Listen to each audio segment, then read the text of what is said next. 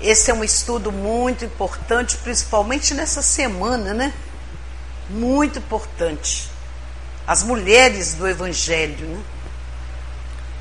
Isso incomodava um pouquinho alguns discípulos, né? Que muitas mulheres acompanhavam Jesus.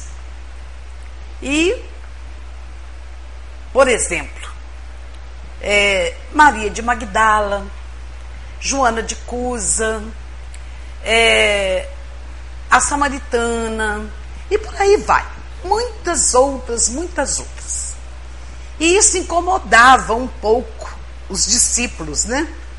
Porque naquela época a mulher não tinha essa expressão que nós temos hoje na atualidade. Ela era considerada assim, por exemplo, se você não tem um, um, um homem, um marido, um filho, varão, que possa acompanhá-la, tanto nas, as filhas como a esposa, não era bom ficar acompanhando é, essas coisas públicas, né? Principalmente esse trabalho que Jesus executava. Mas isso aí não perturbava Jesus de maneira nenhuma. Muito pelo contrário, ele dava um apoio muito grande a elas. E Simão Pedro, ele, ele sempre era o, o mediador do grupo, né? Então, ele chegou para Jesus, Jesus conversando com ele, observando ele. Jesus conhece os pensamentos, né? Aí ele perguntou para ele assim: Que tens tu, Simão?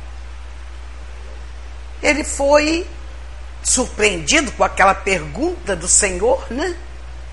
Ele deu a perceber, num gesto, os seus receios. E, e aí ele pensou assim: o mestre Jesus, ele ele caminha pelos umbrais de uma ideia nova.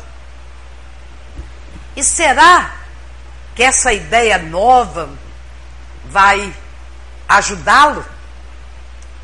Jesus então olhou para ele e disse para ele: O que você quer me perguntar?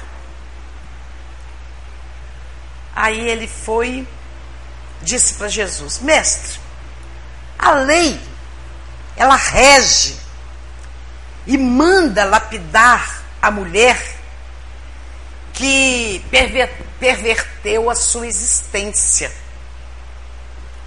Mas Jesus conhecia muito bem, sabia muito bem dos pensamentos dos homens naquela época, né? E aí ele disse para ele: Simão, por que você está fazendo essa pergunta? Você está com medo de aconteça alguma coisa por mim, comigo? Não temas por mim, porque eu venho do meu Pai e não devo ter outra vontade a não ser de cumprir os teus desígnios sábios e misericordiosos. Mas ouve, Pedro, a lei antiga, ela manda apedrejar a mulher que foi pervertida e desamparada pelos homens. Entretanto, ela também determina que amemos os nossos semelhantes como a nós mesmos. E o meu ensino é o cumprimento da lei pelo amor mais sublime sobre a terra. Nós poderíamos culpar a fonte quando o animal lhe polui as águas? De acordo com a lei, devemos amar a uma e ao outro, seja pela expressão de sua ignorância, ou seja pelo dos seus sofrimentos. O homem é sempre fraco e a mulher é sempre sofredora. Mas, mestre, o senhor considera que o homem é sempre fraco? Profundamente. Jesus então disse: Eu vou te explicar que quando você está se colocando, que, que eu estou te chamando de fraco, eu quero te dizer que a mulher ela não é superior ao homem. Muito pelo contrário. Nós somos iguais, tanto o homem quanto a mulher. Só existem funções diferentes. Aí a gente vai lá no livro dos Espíritos, né? Quando Kardec pergunta aos Espíritos, né? São, se são iguais perante Deus o homem e a mulher, e os Espíritos respondem: eles são iguais. As funções é que são diferentes. A mulher é a educadora por excelência. E o homem é o mantenedor do lar e da educação junto com a mulher. Então eles têm as, as funções são um pouco diferentes, mas elas são iguais. Então Jesus disse para ele, amorosamente, Simão Pedro, as tarefas de, de ambos se equilibram no caminho da vida, completando-se perfeitamente para que haja em todas as ocasiões o mais santo respeito mútuo. E nós precisamos considerar, todavia, que a mulher recebeu a sagrada missão da vida tendo avançado mais do que o seu companheiro na estrada do sentimento. E ela está, por isso, tão perto de Deus quanto os homens. E ele disse que nas mensagens cheias de sabedoria e de misericórdia, nós temos que ver que em todas as realizações humanas há sempre o traço da ternura feminina levantando obras imperecíveis na edificação do espírito, porque é dela a responsabilidade de preparar e de orientar aquele espírito que ela trouxe ao mundo. E na história dos homens ficam sempre o nome dos políticos, dos filósofos, dos generais. Em todos eles, mas todos eles são filhos da grande heroína que nasce. Nascem de uma grande heroína. Mas ela passa em silêncio, desconhecida de todos, muita vez dilacerada no seu silêncio e até nos seus sentimentos mais íntimos ou exterminada nos sacrifícios mais pungentes. Mas também Deus, Simão, passa ignorado em todas as realizações do progresso humano. E nós sabemos que o ruído é próprio dos homens, enquanto o silêncio é de Deus, síntese de toda a verdade e todo o amor. Por isso, as mulheres mais desventuradas ainda possui no coração o germe divino para a redenção da humanidade. Mas, mestre, como você admite ter ao seu lado a prostituta de Magdala? Simão Pedro disse Jesus: Nós todos podemos mudar a nossa história fazer um novo caminho. Simão Pedro então olhou para Jesus e disse: Tens razão, Senhor. Murmurou com uma certa humildade: Sim, Pedro, nós temos razão. Replicou Jesus com bondade: E será ainda a mulher que buscaremos confiar a missão mais sublime na construção evangélica dentro dos corações do supremo esforço de iluminar o mundo. E o apóstolo conservou-se, no entanto, em silêncio e olhou para Jesus e disse: Obrigado, mestre, por ter me ajudado, por ter me orientado. Eu precisava ouvir esse ensinamento. Isso é muito importante para mim. Então, a partir dali, ele passou a olhar Maria de Magdala de uma outra maneira. E todas as outras mulheres ele passou a ver de outra maneira. E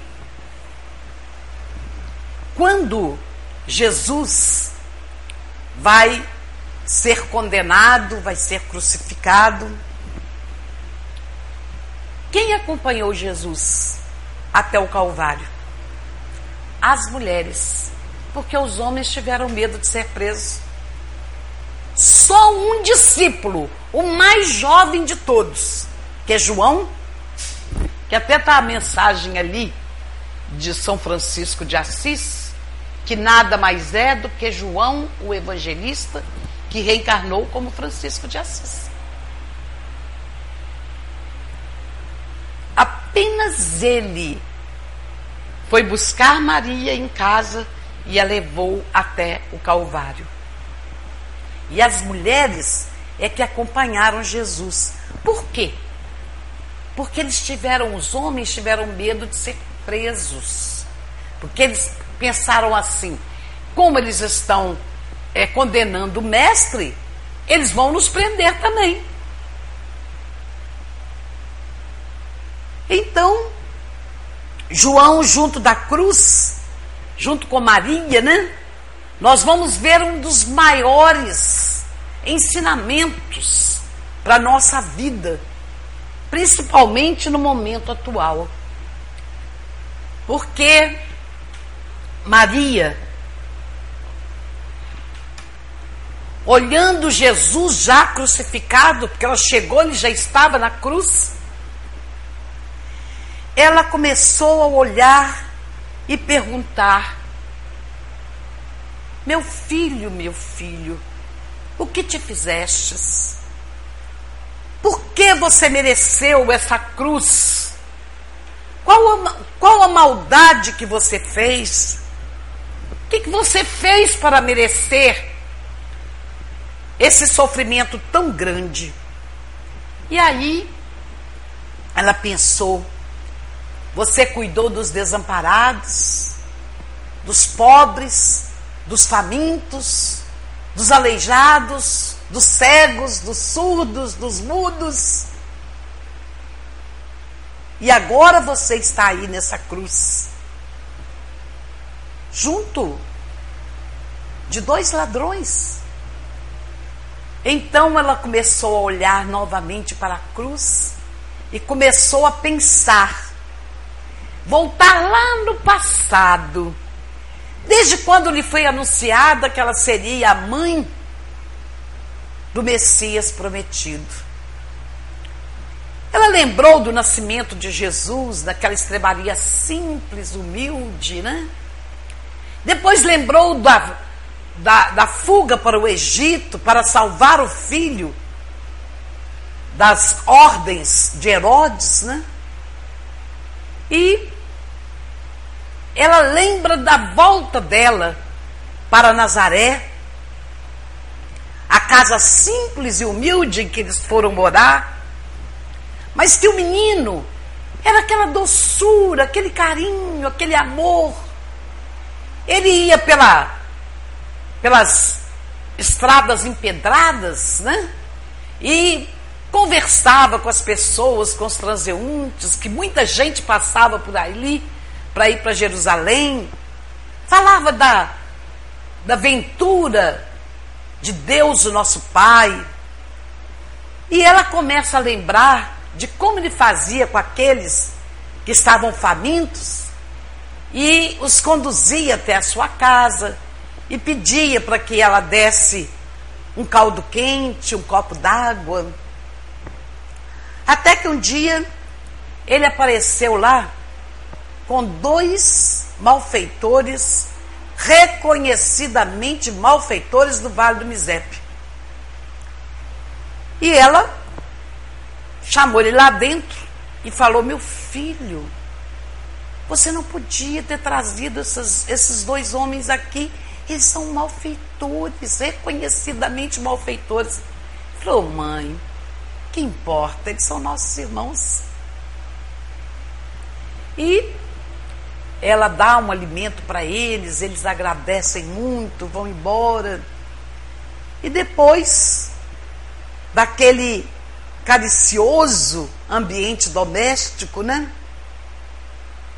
Ela começa a lembrar daqueles momentos em que ele ia para a carpintaria ajudar José a bater os pregos, né?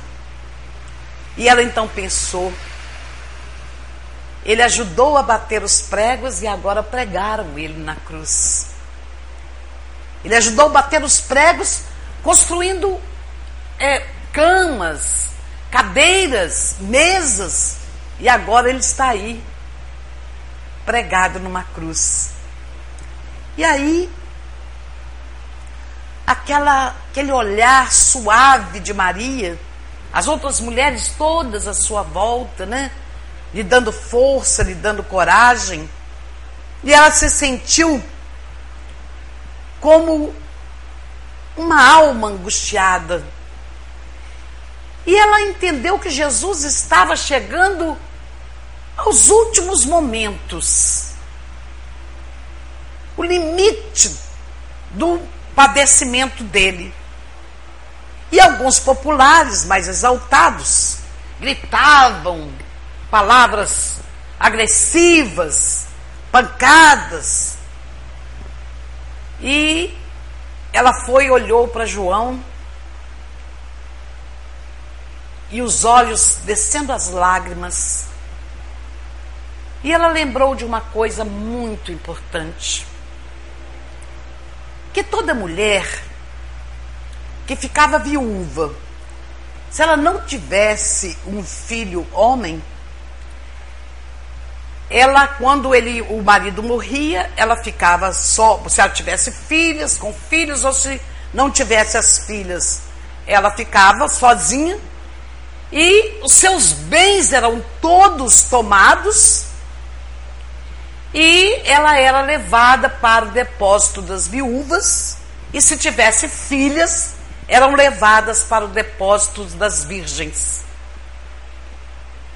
Mas se o marido ou o filho que ela tivesse entregasse para um outro homem cuidar dela, isso era perfeitamente correto, juridicamente perfeito, correto. Então, ela olha novamente para Jesus e ela se depara com João que vem e coloca as mãos nos seus ombros. E Jesus, então, nesse último momento, ele olha para Maria e diz: Mulher, eis aí teu filho. Filho, eis aí tua mãe, olhando para, para João. Isso foi perfe juridicamente perfeito. Ele, no alto da cruz, entregou Maria para que João cuidasse dela. E foi naquele momento que aqueles olhos misericordiosos envolveram Maria no seu amor maior. Que carinho, que respeito Jesus nos ensina neste momento. E aí, ele vai, nesse último momento, expressar a última palavra: Pai, perdoai-os, eles não sabem o que fazem. Maria se envolveu num véu do pranto, chorava abraçada a João. As outras mulheres vieram abraçá-la também, porque ali Jesus estava se praticamente desligando do corpo, né? Mas não vai ser de imediato, como não é conosco também. Nós não nos desligamos do corpo imediatamente. São raros os que se desligam do corpo de, rapidamente quando desencarnam. Então, Maria, sofrendo muito, ela foi para a casa de Maria Marcos, que é a mãe de Marcos, que era ainda um jovenzinho, 15 para 17 anos. E ele vai ser um dos é, escritores do Evangelho.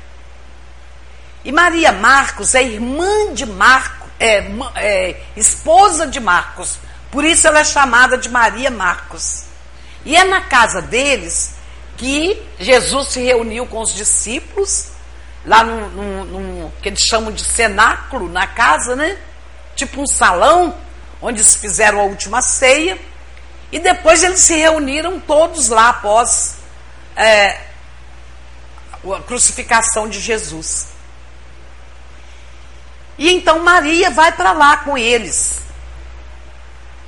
Acontece que Maria de Magdala vai até o, o local, lá onde foi colocado o corpo de Jesus, no túmulo, né? E três discípulos também vão. E eles chegam lá e encontram tudo vazio, só tem aqueles lençóis brancos que cobriram Jesus, cobriram a sua cabeça. Então eles não encontraram nada, foram embora e Maria ficou lá no jardim. Aí, Maria ali, ela vê um vulto que se aproxima dela, Maria de Magdala. E quando ele se aproxima dela, ela vai querer tocá-lo e ele diz: Não me coloque a mão, não me toque porque eu ainda não fui para meu pai. E disse para ela que ela fosse até os discípulos e dissesse para eles que ele estava vivo, que ele havia ressuscitado. E ela vai então até o local onde eles estão para falar com eles. Eles disseram: Nós também estivemos no túmulo e não vimos Jesus. Como que ele vai aparecer para você, uma prostituta? Aí, o que acontece? Jesus adentra o salão, o cenáculo, e estendeu as mãos e disse: Que a paz de Deus esteja com vocês. E é naquele momento maravilhoso que Jesus vai mostrar para eles que a gente não deve fazer acepção de pessoas, nem de sexo, nem de cor, nem de nacionalidade. E então, a partir dali, a equipe dos discípulos vão reconhecer os ensinamentos de Jesus com relação ao homem e à mulher. E então Maria vai ouvir tudo que João tem para preparar para ela, leva ela para casa de alguns parentes dela, e ele diz para ela que eles, eles vão ter que sair divulgando o evangelho e que assim que ele arrumar uma casa adequada, ele vai levar Maria para morar com ele. E acontece que ele foi um dos maiores divulgadores do evangelho em Éfeso. Os outros discípulos, alguns se separaram, se dispersaram por lugares diferentes para a difusão da boa nova. E Maria, então, ficou aguardando que João viesse buscá-la. Quase dois anos depois, ele vinha visitá-la, mas ele estava organizando lugar para eles ficarem. E o pessoal lá de Éfeso ofereceram uma casa para levar Maria para lá, um local muito bonito, assim um pouquinho mais alto. De lá dava para ver o mar da Galileia, aquela coisa linda. Um lugar muito lindo, muito suave, muito simples. Aquele vento suave soprava naquele lugar.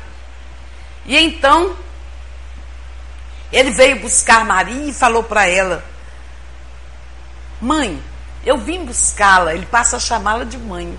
Eu vim buscá-la porque nós já arrumamos o lugar para você morar. E contou para ela que era uma nova vida, que todos eles queriam saber das histórias de Jesus e que ninguém melhor do que ela para contar. E foram então para lá, para essa região, e ali Maria sentava com os, com os transeuntes que lá iam buscar o seu socorro, ouvir as suas orientações, e ali outras mulheres também ajudavam, e ela relatava tudo para eles, desde quando Jesus nasceu, desde quando foi anunciado o seu nascimento. E é uma coisa muito interessante que eu não sei se vocês sabem, que Lucas, ele era um médico, né? E ele viajava pelos mares, né? Como médico, nos navios. E ele queria conhecer Jesus, a, a história de Jesus. Então ele vai para Éfeso e passa dois anos lá, junto com João e com Maria, e por isso que ele é o único dos evangelistas que escreve tudo sobre a vida de Jesus desde o seu nascimento. Nos mínimos detalhes. Porque Maria foi ditando para ele, foi contando para ele. E ela é, servia de confidentes para os necessitados, para aqueles que sofredores. E era a coisa mais importante ela estar junto com eles, conversando, contando da vida de Jesus, dos milagres de Jesus. E então, em breve tempo, aquela casa dele, dela ficava cheia. E tinha um, um senhor que ia lá e passou a chamá-la de Mãe Santíssima. E a casa lá em Éfeso passou a ter o nome de Casa da Santíssima. E Maria contava para eles das lembranças dela como mãe. Porque vamos pensar aqui. Quem melhor para contar a história dos filhos quando nascem, quando crescem, não é a mãe? É a mãe. Porque é ela que amamenta, é ela que troca a fralda, é ela que, que faz, dá um banhozinho, né? Eu tô lá com o nenenzinho lá da minha filha mais velha, que tem um mês. E o marido dela fica doido para ajudar, mas ele fala assim: Ah, mas eu tenho medo de segurar e ela cair. Eu até brinco que ele é judeu. Ele é lá de Israel. Ela já foi duas vezes lá em Jerusalém, conhece tudo lá em Jerusalém. E eu falei com ele, viu? O homem é difícil para ele, porque ele tem uma função, a mulher tem outra. Eu converso com ele sobre esse assunto, falo do Evangelho de Jesus e tudo, né? E é importante. Então, Maria conversava com eles horas e horas, batia papo, contava das histórias todas de Jesus, né?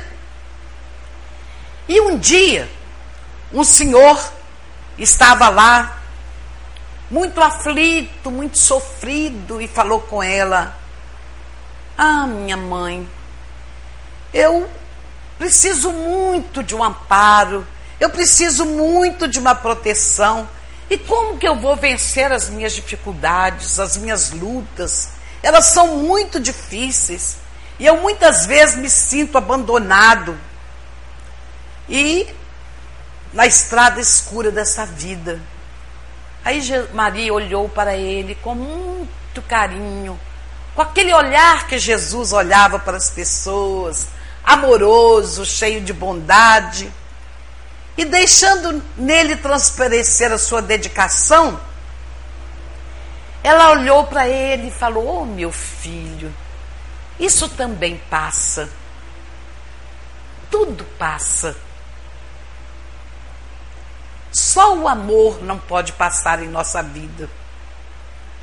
E com aquele carinho, com aquela ternura, ela disse: E esse amor é o amor divino no coração de todos os homens.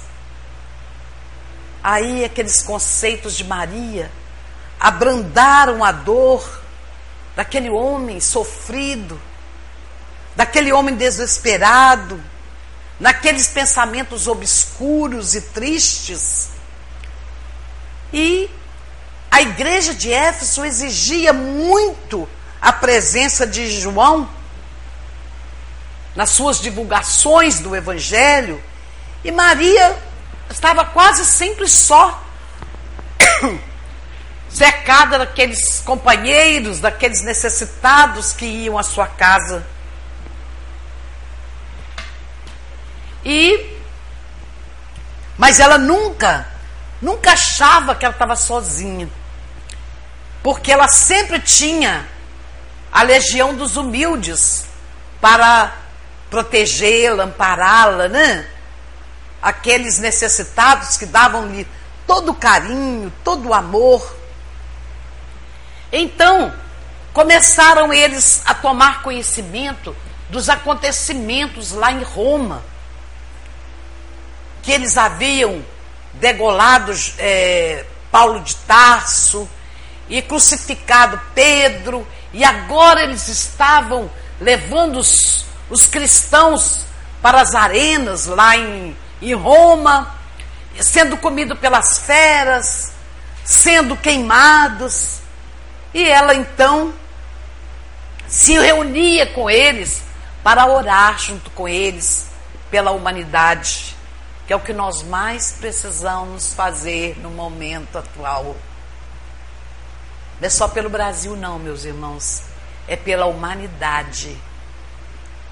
E pelo Brasil mais ainda. Nós precisamos nos unir e orar. E lembrar de Maria nesse momento tão especial. E então, ela é, juntava todas as pessoas que ali estavam com ela, homens, mulheres, crianças, idosos, e oravam por aquele sofrimento tão grande que estava acontecendo com os cristãos é, que estavam sendo iniciados no cristianismo, né? Aí ela numa, numa noite que estava assim, um tempo meio meio chuvoso, aquelas aquela chuvinha fina, né? E ela estava sozinha. Não tinha ninguém com ela. Aí alguém bateu a porta. E ela foi atender. E aquele crepúsculo suave, o cabelo daquele homem, ela estava sem. Não tinha energia elétrica, né? Ela estava vendo aquele homem ainda no escuro, aqueles cabelos meio molhados mas ela sentiu uma coisa tão suave dentro dela, que ela, aquela, aquela aragem suave que estava chegando até ela, né? Então, ela disse para ele: Entre, meu filho. E perguntou: Você quer comer alguma coisa? Você quer um, um caldo quente, uma água? E ele foi e disse para ela: Minha mãe, eu venho fazer-te companhia e receber a tua bênção. Aí ele sentiu aquele carinho maravilhoso dela, né? Que ela maternalmente o convidou para entrar e ela estava muito impressionada com aquela voz eu conheço essa voz. Essa voz não me é estranha. E aí, o peregrino começou a lhe falar, falar do céu, confortando-a delicadamente, e comentou as bem-aventuranças divinas que aguardavam a todos aqueles sinceros filhos de Deus, dando a entender que ele compreendia tudo que ela estava sentindo com relação a essas notícias que ela estava recebendo, né? Aí então, ela se sentiu tão tocada por aquele mendigo, né? Mas ela perguntou para si mesma: que mendigo será esse? Que está me acalmando as dores secretas da minha alma. E aí, não lhe surgiu assim nada que pudesse esclarecer a ela de quem era aquele homem. Aí ela perguntou novamente para ele se ele queria comer alguma coisa, né? E ele então olhou para ela com muito carinho e disse para ela que ele estava ali como um hóspede anônimo. E lhe estendeu as mãos generosas e lhe falou com profundo acento de amor: Minha mãe, venha aos meus braços. Nesse instante, ela fitou as mãos nobres que lhe ofereciam num gesto de mais bela ternura e tomada de uma emoção profunda, ela então percebeu que aquelas mãos estavam feridas. Aí ela quis ver onde foi que eles dilaceraram o seu peito. E a chaga ali ainda estava. Ela foi, tentou ajoelhar para ver os pés dele. E ele foi, trouxe ela para cima, não deixou ela ajoelhar. E disse para ela: Minha mãe, sou eu, seu filho. Meu filho, meu filho, as úlceras que te fizeram. E precipitando-se para ele como mãe carinhosa, ela caiu em lágrimas. E ela começou, num ímpeto de amor, de carinho, de proteção, e ele disse para ela: Mãe, eu vim te buscar para você fazer parte junto comigo, junto do meu pai. E aí ela foi, desmaiou, cambaleou, desmaiou e foi conduzida para o seu quarto, para a cama. No outro dia, dois portadores humildes desciam a Éfeso, de onde regressaram com João para assistir os últimos instantes daquela que lhes era a devotada Mãe Santíssima. Maria já não falava, numa inolvidável expressão de serenidade, por longas horas, ainda esperou as rupturas dos derradeiros laços que aprendiam a vida material. E a alvorada se desdobrava aquele formoso leque de luz, quando aquela alma cheia se elevou da terra para os páramos do infinito com aquela grande legião que veio buscá-la. Espíritos milenares que vieram buscá-la. E aí, ela experimentando aquela sensação de se estar afastando do mundo, ela disse para eles: Por favor, não me levem agora. Deixa eu rever os lugares por onde meu filho passou. E aí, eles disseram para ela: Mas nós não podemos demorar. E aí eles vão até o lago de Genezaré, aquele local onde Jesus proferiu o sermão da montanha. E ela lembrou-se então de que naquele instrumento de natureza, Jesus cantara o mais belo poema da vida e amor, em homenagem a Deus e à humanidade. Aquelas águas mansas, filhos do Jordão maravilhoso e calmo, haviam sido as cordas sonoras do cântico evangélico. Então, a equipe disse para ela: Nós precisamos ir embora agora.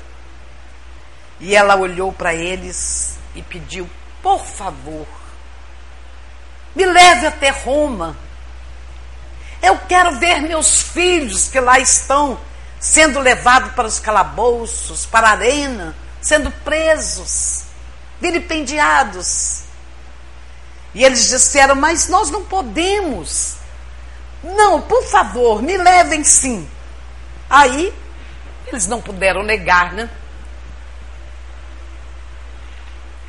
E aí a, eles adentraram uma cidade de Roma, aquela cidade soberba, maravilhosa, espalhada sobre colinas, enfeitadas de carros e monumentos que lhe provocavam um assombro. Porque aquelas liteiras que passavam, levando as pessoas naquelas liteiras, e aqueles misérrimos escravos é que iam carregando. E aí, mais alguns momentos, e o seu olhar descobriu outra multidão, guardada a ferros em escuros calabouços. Ela então se aproximou daquelas pessoas e olhava para todos eles. E começou a pensar: por que isso está acontecendo? Aqueles rostos pálidos, aquelas fisionomias tristes, eram anciões que confiavam no Cristo, mulheres que por ele haviam desprezado o conforto do lar, jovens que depunham no evangelho do reino toda a sua esperança Maria então foi tocando-lhe os ombros, aliviando-lhes os corações. E então, antes de partir, ela deixou um carinho muito grande nos espíritos abatidos, uma lembrança perene que possuía para lhes dar. O que, que ela podia dar para eles? Ela não tinha nada. Ela estava partindo para os páramos do infinito. Então, ela foi olhando nos, olhar, nos olhos daquelas criaturas e ela então fez uma coisa muito importante. Ela tocou no ombro de uma jovem e disse para essa jovem: Cante, minha filha, cante. A jovem então começou a cantar. E aí, aquela fila dos cristãos começaram todos a cantar. Abriram a arena e eles foram adentrando a arena. E a equipe que estava com Maria Santíssima, que é a Legião de Maria, desceu e foi retirando os espíritos todos dos corpos e os, as feras foram agredindo-os, jogando, destruindo seus corpos dentro do Coliseu. E então eles foram sendo levados por essa pleiade de espíritos milenares.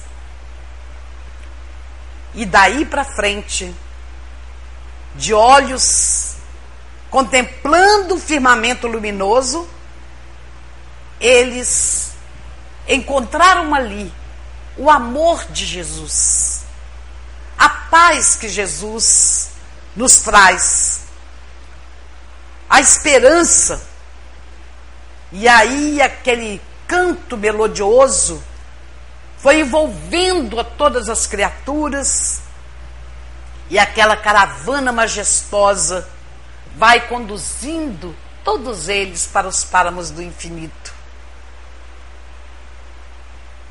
Aqueles momentos mais difíceis. Mas uma coisa muito importante. Essa caravana majestosa, retorna muitas e muitas vezes na terra para trazer nos momentos de tormentos mais duros. E os discípulos de Jesus têm cantado na terra, exprimindo o seu bom ânimo, a sua alegria, guardando a suave lembrança de nossa Mãe Santíssima.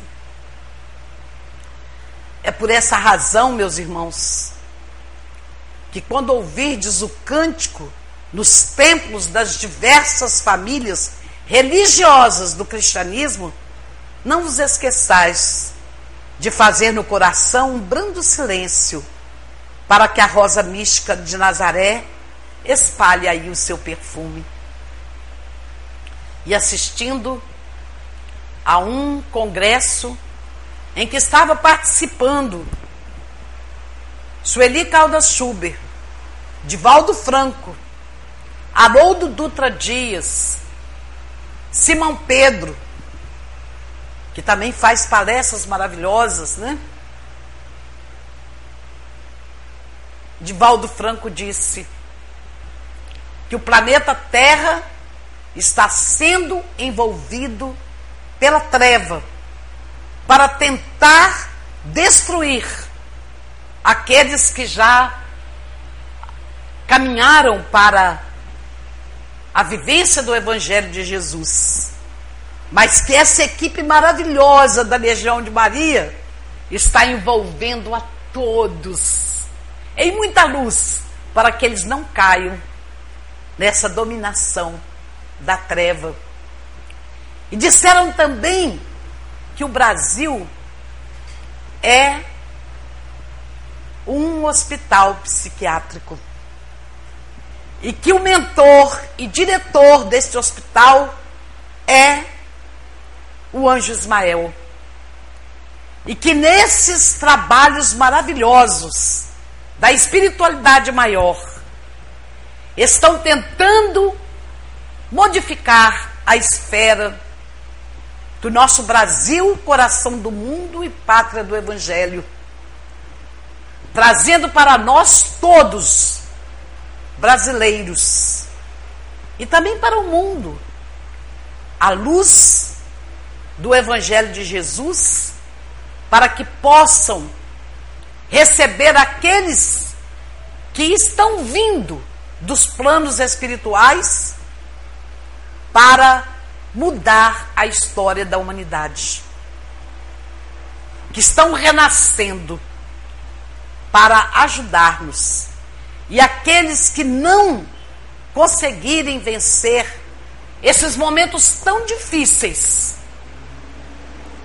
e buscar o trabalho da regeneração, infelizmente, eles terão que ser levados para planetas que estão saindo de provas e de, de, de primitivos. Ah, meu Deus, de primitismo e, e, e provas vindo para provas e expiações. Primitivo saindo do primitivo para provas e expiações. E eles irão para lá para ensinar a tecnologia, o conhecimento que eles ainda não têm, como aconteceu com o planeta Terra que lá está lá no livro A Caminhos da Luz de Emmanuel. A partir desse momento, a gente para para pensar e imaginar que nós, espíritas, temos uma responsabilidade muito grande. Porque o conhecimento gera responsabilidade. E conhece-se o verdadeiro cristão pelo esforço que faz para domar as suas inclinações más. Então vamos seguir aquela orientação de Jesus. Desperta tu que dormes. Ó cansados e oprimidos, vinde a mim. Tomai sobre vós o meu jugo e aprendei de mim, que sou manso e humilde de coração, e encontrareis descanso para as vossas almas. Que Jesus, o nosso Mestre amado, o nosso irmão maior, o arquiteto do planeta Terra, possa nos envolver em muita luz, em muita harmonia e lembrarmos de quando nós soubermos dessas, desses sofrimentos enormes que as pessoas estão passando, vamos rezar um Pai Nosso. Vamos fazer a oração, a única oração que Jesus nos ensinou. E vamos pedir pela humanidade.